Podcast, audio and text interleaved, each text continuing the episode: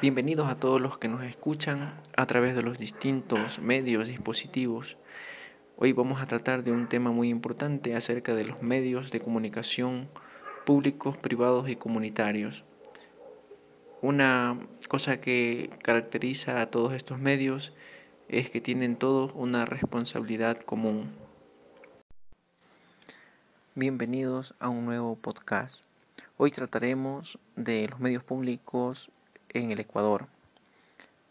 Las responsabilidades que tiene este medio público.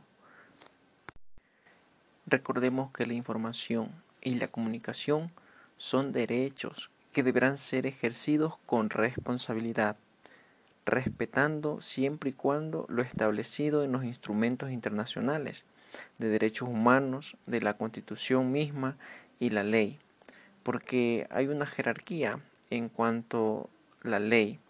Y esto es que primero está la constitución, que es denominada la Carta Magna de un Estado. Después viene la ley, como ser ley orgánica y también decretos de urgencia.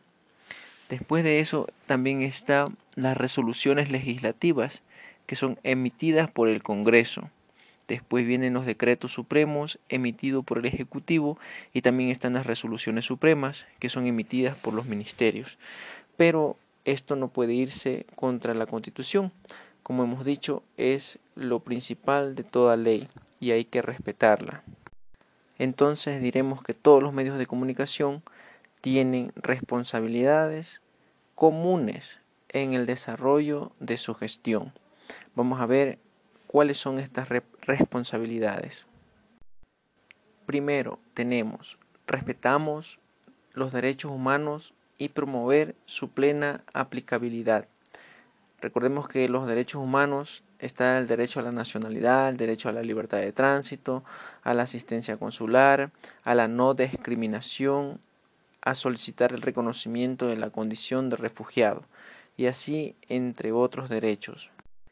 La segunda responsabilidad es desarrollar el sentido crítico de los ciudadanos y promover su participación en los asuntos de interés general.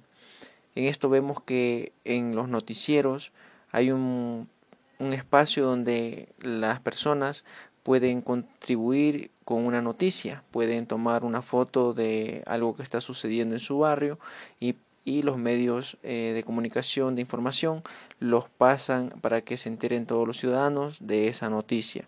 Ahí vemos que se cumple esa responsabilidad. La tercera responsabilidad es contribuir al mantenimiento de la paz y seguridad. Aquí cabe recalcar que las Naciones Unidas para el mantenimiento de la paz se rige por tres principios básicos. Un consentimiento de las partes, la imparcialidad y el no uso de la fuerza. Claro está que en su legítima defensa sí puede y en defensa del mandato. Y por último, en esta primera parte vamos a ver la cuarta responsabilidad que es servir de canal para denunciar el abuso o uso ilegítimo de, de los funcionarios públicos o personas particulares que hagan de los poderes públicos y privados es decir, que no haya persona alguna que quiera coger un medio de comunicación y usarlo para sus intereses particulares. Hasta aquí lleguemos en este podcast para después ver la segunda parte, los otros, las otras responsabilidades que podemos explicar a través de la Ley Orgánica de Comunicación de los medios públicos en el Ecuador. Nos vemos pronto. Bienvenidos a la segunda parte de los medios públicos de comunicación en el Ecuador. Estamos viendo la responsabilidad que tienen dichos medios.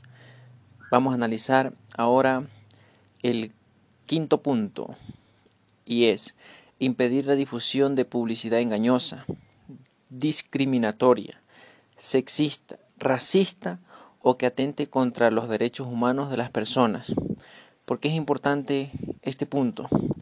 Porque de una u otra manera se regulan las publicidades engañosas.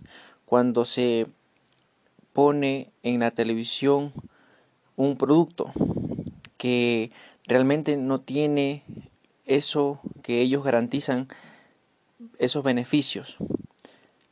Entonces se evita esa clase de publicidad.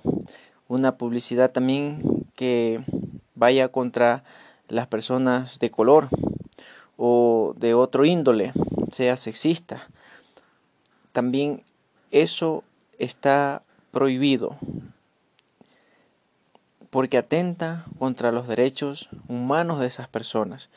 Toda persona tiene dignidad, toda persona tiene libertad de ser como quiere ser y hay que respetarlo.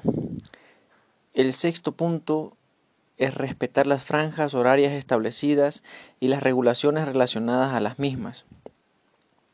El séptimo punto, promover el diálogo intercultural y las nociones de unidad y de igualdad en la diversidad y en las relaciones interculturales, ya que el Ecuador en el año 2008 se definió constitucionalmente como plurinacional e intercultural, es decir, respetando a los pueblos ancestrales de indígenas, afroecuatorianos y montubios.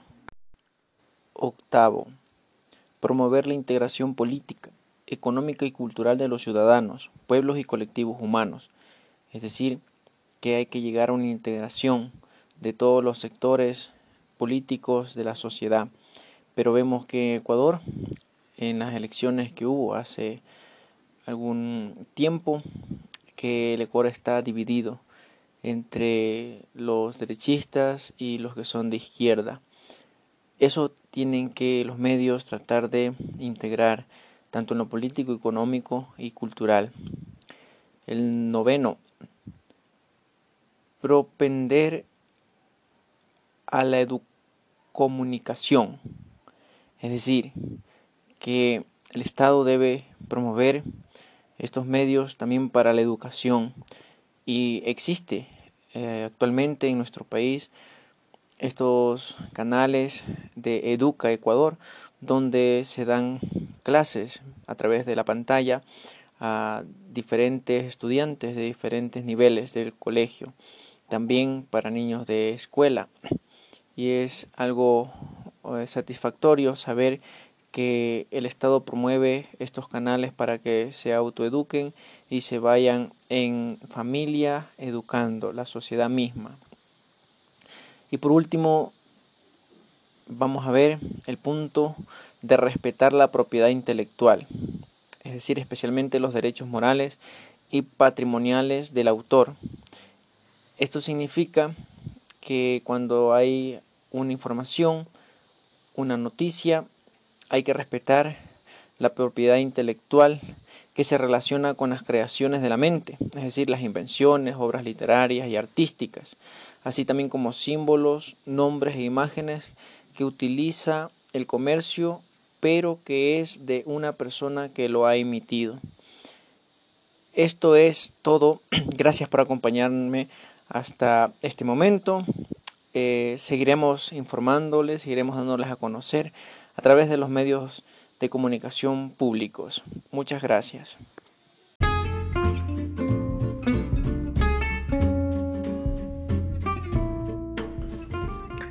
Bienvenidos a este nuevo podcast en el que trataremos de la radio como un medio de comunicación que es conocido en todo el mundo y también muy bien valorado.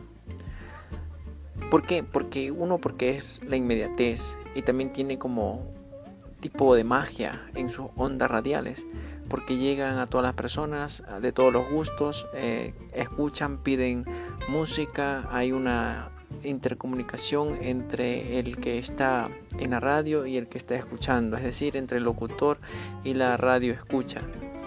Pero se puede crear un radio a través del internet, que es un radio digital. Y te diré que la respuesta es afirmativa, ya que se puede crear ahora gratis y de manera eficaz una radio que pertenezca a ti. En primer lugar, tienes que elegir un nombre que le quieras poner a tu radio y la temática. Después vas a internet y buscas cualquier aplicación que te permita crear la radio. Nos vamos a centrar en la que es muy conocida, la que se denomina Radionomi. Para que puedas descargar, tienes que ir a la página web, poner Radionomi y descargarla. Abrirla en tu PC que tiene que tener muy buena capacidad de almacenamiento y también tiene que tener entrada y salida de audio. Una vez que ya estás creado, descargado y también instalado, tienes que abrir y te va a pedir que le pongas una clave, que le pongas un usuario. Pero también te va a pedir un correo electrónico que también debes confirmar porque te envían un código. Tienes que poner ese, esos números que te envían para confirmar.